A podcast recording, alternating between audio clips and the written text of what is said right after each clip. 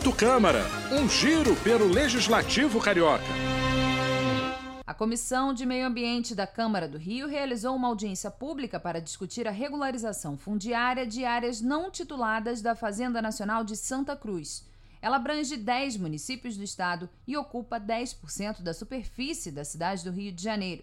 Os moradores da região cobram agilidade na solução do problema que impede que os residentes possam ter a titularidade e posse das propriedades. Representantes do Instituto Nacional de Colonização e Reforma Agrária, o INCRA, participaram da reunião. A instituição é responsável pelo patrimônio e manifestou a intenção de doar as terras para a prefeitura.